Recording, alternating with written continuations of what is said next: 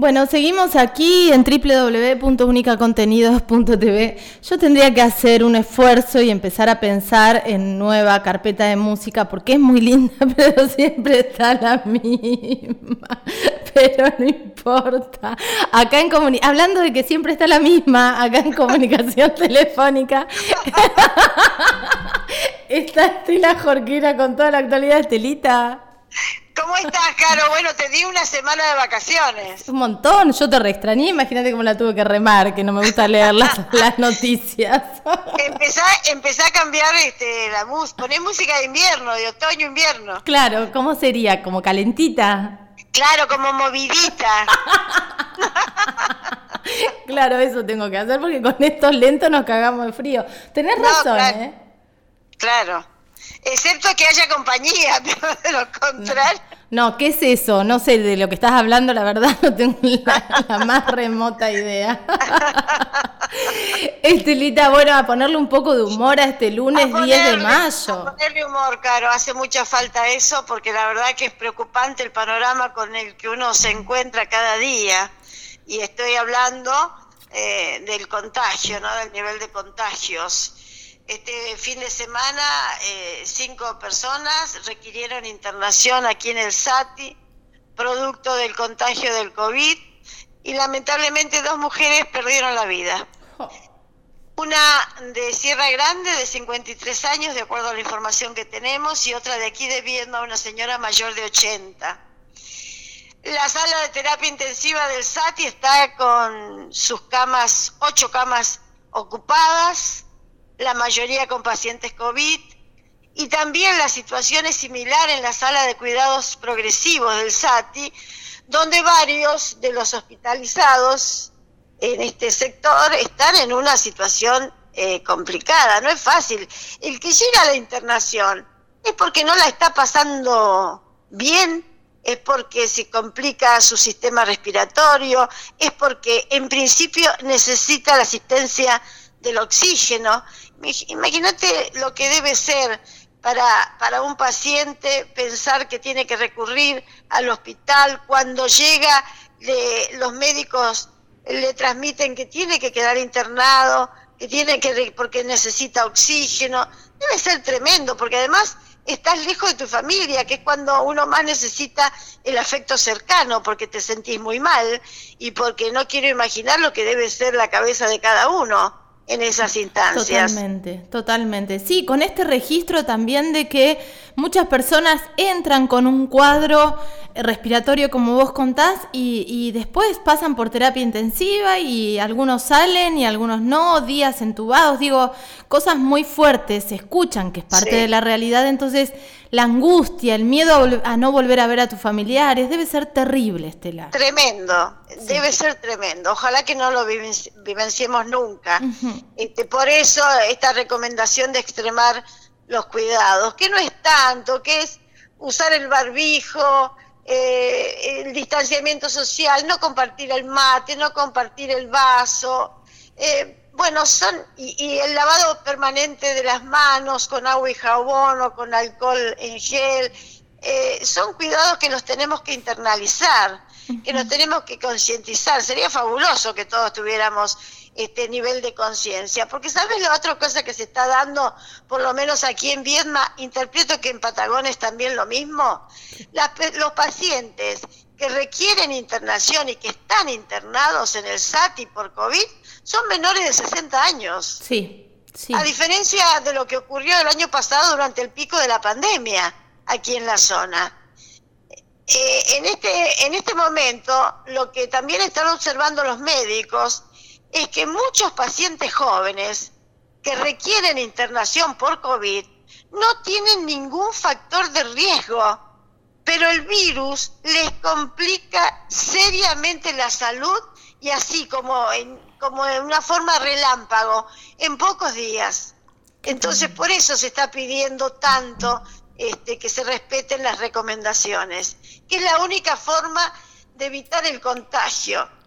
De evitar el contagio y saber, ser conscientes también, que un porcentaje de las personas que se contagien van a requerir internación. Claro, claro. Y por muchos días.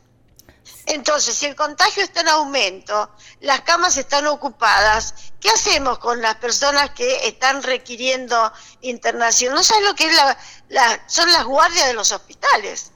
Un permanente ir y venir de personas con problemas respiratorios que les está provocando el coronavirus. Tremendo, tremendo. Y esto que decís, cada persona que requiere internación la requiere por mucho tiempo, entonces así es como el sistema se colapsa, no es que entras un día y te vas al otro. Y, y, cuando, cuando decías que son menores de 60, lo que sigue pasando con los más jóvenes y las más jóvenes es que no tienen miedo al contagio porque la pasan relativamente tranquilos, ¿no? Pero hubo internaciones pediátricas por un lado y por el otro, ese joven va al almacén, toca algo que después va una persona mayor y toca, y ahí está el contagio, digo, es responsabilidad ciudadana también. Claro, y además eh, no es, ya no es tanto que la pasa bien el joven, porque hay personas muy jóvenes que están internadas y que no la pasan nada bien. Terrible. Eh, hoy en Patagones se está informando hoy 109 casos activos eh, ayer 114, bueno, ojalá que, empiece a bajar, ojalá que sea así, pero también hoy Patagones informó eh, un nuevo fallecimiento, lamentablemente 66 hasta el momento en lo que va de la pandemia. Aquí en Vietnam más de 180 activos, que sumamos los 109 de Patagones y nos estamos acercando a los 300 eh, contagios activos, es decir, que personas que hoy están cursando el virus, están cursando esta patología. Y si sumamos los 66 lamentables fallecimientos de Viedma y los de Patagones, perdón, y los 110 de Viedma, son 176. Es muchísimo, es muchísimo solo pensar, Caro, y siempre lo decimos, que no es un número, es una vida, es una vida que tenía familia, que tenía amigos, este, y que es una pérdida irreparable.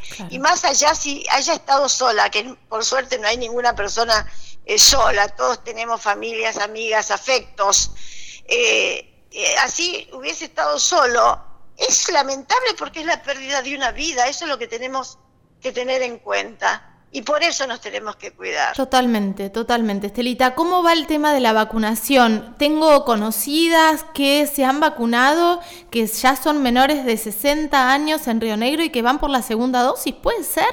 Sí, sí, sí. Río Negro empezó con la segunda dosis para los mayores de 60. Está convocando y también está vacunando a este eh, sector de la población entre 18 y 59 años con factores de riesgo.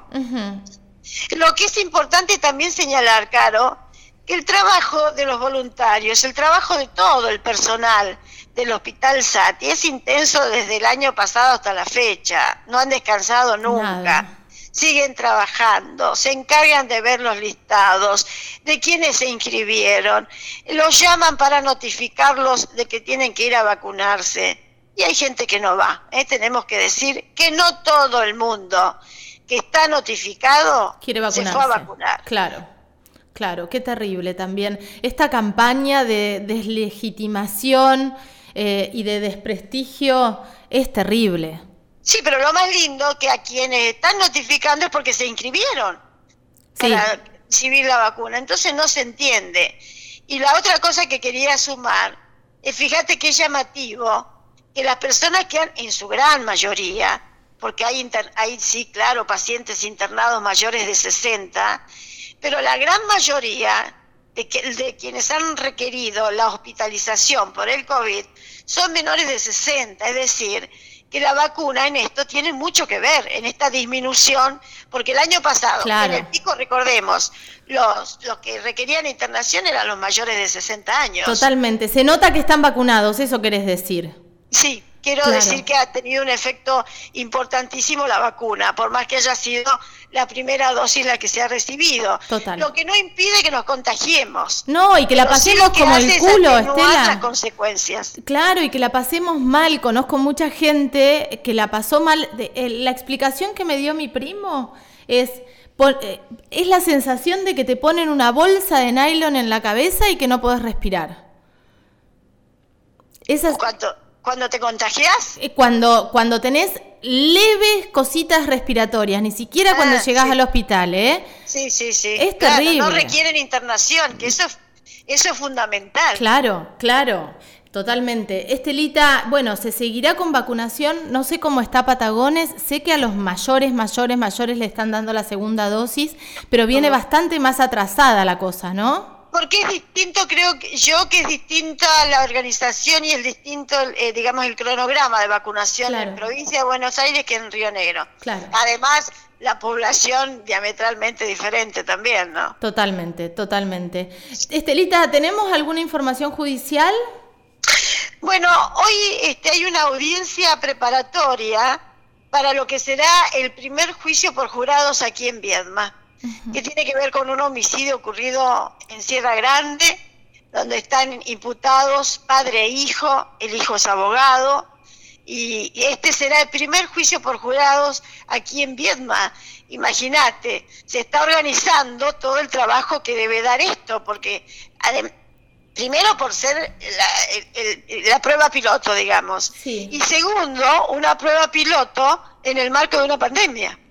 Totalmente, totalmente. ¿Qué, qué riesgo, digo, genera como mucha incertidumbre, como todo lo nuevo, pero qué, qué gran responsabilidad para la sociedad estar preparados y preparadas para un juicio por jurados Mm. A, mí me, me, aterra, esta, mi psicólogo no me deja decir la palabra aterra, pero me, me, aterra pensar que lo que vemos en las redes de falta de información, de ignorancia, de impulso, eh, se traslade a los juicios por jurado. Esperemos que no, esperemos que se prepare a la gente, no sé cómo se hace, pero bueno, te, te genera esta incertidumbre, ¿no? Sí, sí, claro que sí, sí. Eh, no sé cómo será la verdad que también me preguntaba, supongo que no se, no se darán a conocer los integrantes de ese jurado hasta tanto empiece el juicio, porque vos imaginate qué presión. No, claro. Eh, yo no quisiera estar en ese lugar, la verdad no me gustaría, este, porque eso no deja de ser una presión y además eh, eh, los juicios por jurado son para aquellos delitos que son graves, que requieren de una eh, eh, condena mayor a los 10 años, a los 12 años. Terrible. Entonces son todos delitos gravísimos. Sí, sí, sí, claro, es mucha, mucha responsabilidad, pero está bueno seguir de cerca este primer juicio por jurados en la provincia de Río Negro, que hace un montón ya que, que se está trabajando para poder implementarlo. Recordemos que todo esto también tiene una proyección con un costo altísimo para el Estado. Sí, claro. Se hizo el primero en Bariloche, pero después se suspendió en el marco de la pandemia, ahora se retoma. En Viedma, en junio será el primero. Perfecto. Bueno, Estelita, un montón de cosas para seguir hablando. Nos quedaron un montón de, de casos por ahí colgados para retomar. Sabemos también que los procesos judiciales son largos, mucho más largos de, eh, en relación a nuestras expectativas y a querer saber, pero yo no me puedo sacar de la cabeza el tema Mandagaray y ver cómo se va avanzando en la investigación. Sí, sí, hay que ver eso, ¿no? Yo creo que sí, este, vamos a ver qué es lo que pasa, una situación. Yo diría, este, es la muerte de un joven, un chico muy joven que estaba asomando a la vida, este, y es tremendo.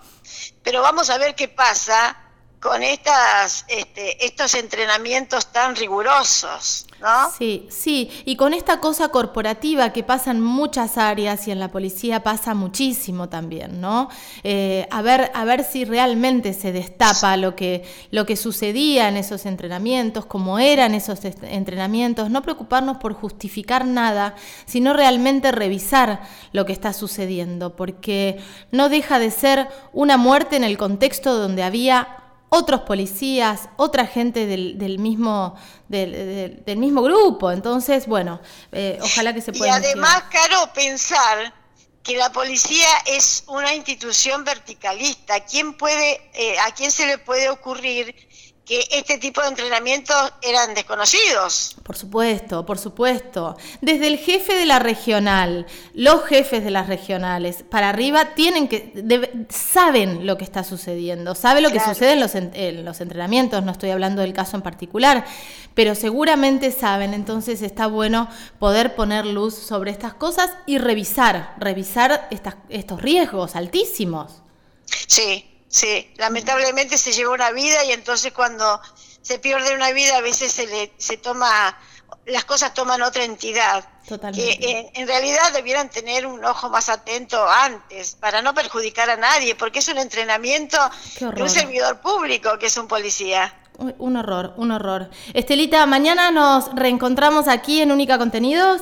¿Cómo no? Hasta mañana. Te mando un beso. Para todos. Un beso enorme. Gracias. Estela Jorquera, como todas las mañanas, con toda la actualidad, www.unicacontenidos.tv. 96.1.